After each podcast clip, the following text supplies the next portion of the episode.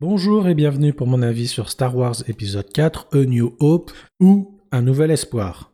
C'est un film de space fantasy, écrit et réalisé par George Lucas, sorti en salle le 25 mai 1977 aux USA et le 11 septembre 1977 en France, avec au casting Mark Hamill, Carrie Fisher, Harrison Ford, Alec Guinness, Peter Cushing, David Prose, Anthony Daniels et Kenny Baker.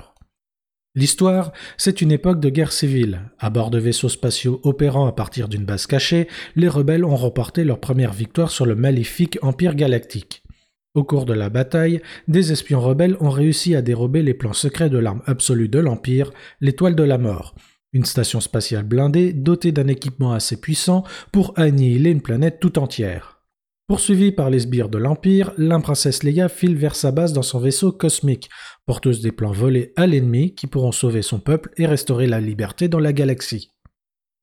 Il était une fois, au début des années 70, un jeune réalisateur du nom de George Lucas qui rêvait d'adapter sur grand écran l'un des héros de son enfance, Flash Gordon. Mais devant le refus qu'il reçut des détenteurs des droits, le jeune homme décida de créer son propre univers. Ainsi, dès 1973, il commence alors à écrire ses premières idées, mais la mise en œuvre de son projet allait être longue et semée d'embûches. Heureusement, Lucas peut compter sur le soutien et l'aide de ses proches, ainsi que sur sa ténacité face à l'incompréhension de ses collaborateurs. Il ira même jusqu'à créer sa propre société d'effets spéciaux, ILM, et prendra un gros pari sur le succès du film en obtenant le contrôle des produits dérivés, ce qui lui permettra plus tard d'obtenir une certaine indépendance vis-à-vis des producteurs hollywoodiens. Enfin, après plusieurs difficultés durant le tournage ainsi qu'en post-production, le rêve de George Lucas devient enfin réalité le 25 mai 1977, avec la sortie de son film qui marquera durablement l'histoire du cinéma et même au-delà, dénommé Star Wars. Si de nos jours la guerre des étoiles est devenue un classique, au point d'être étudié dans les écoles de cinéma, pour moi il l'était déjà à l'époque. Certes, son univers et son visuel étaient inédits, mais la structure de l'histoire ne me semblait pourtant pas aussi originale.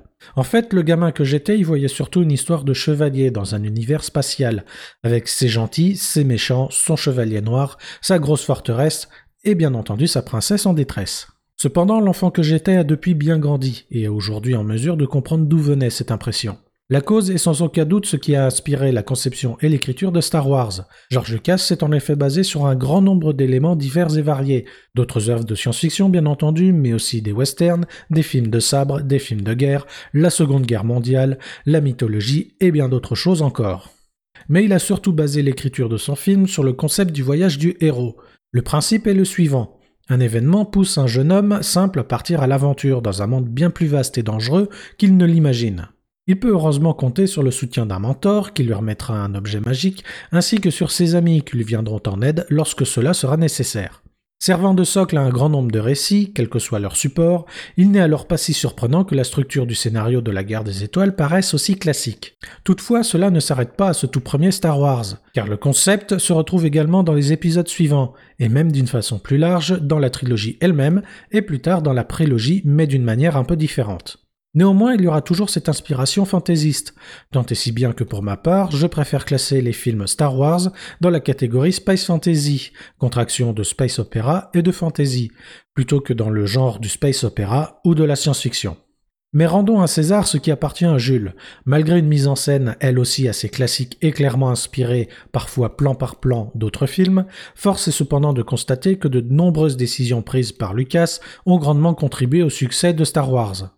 En fait, tout est dans la présentation de l'univers, déjà particulièrement attirant en soi. Par exemple, en choisissant de mettre en avant une technologie déjà usée, le spectateur ne peut que s'imaginer qu'il est face à un monde qui a un long vécu derrière lui, auquel viennent s'ajouter les paroles de Obi-Wan Kenobi, qui évoquent notamment une précédente guerre.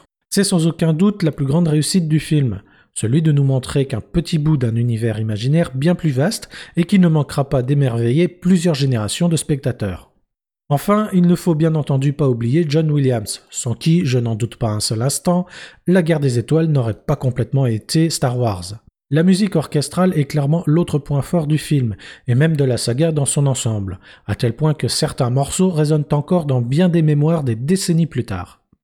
En conclusion, bien qu'il ne figure pas parmi mes films préférés, que ce soit d'une façon générale ou même au sein de la saga, car je lui préfère l'épisode 5, Star Wars épisode 4 A New Hope garde gardera toujours une place particulière dans ma mémoire, celui d'un film qui donne naissance à un incroyable univers, pour le meilleur et parfois hélas pour le pire.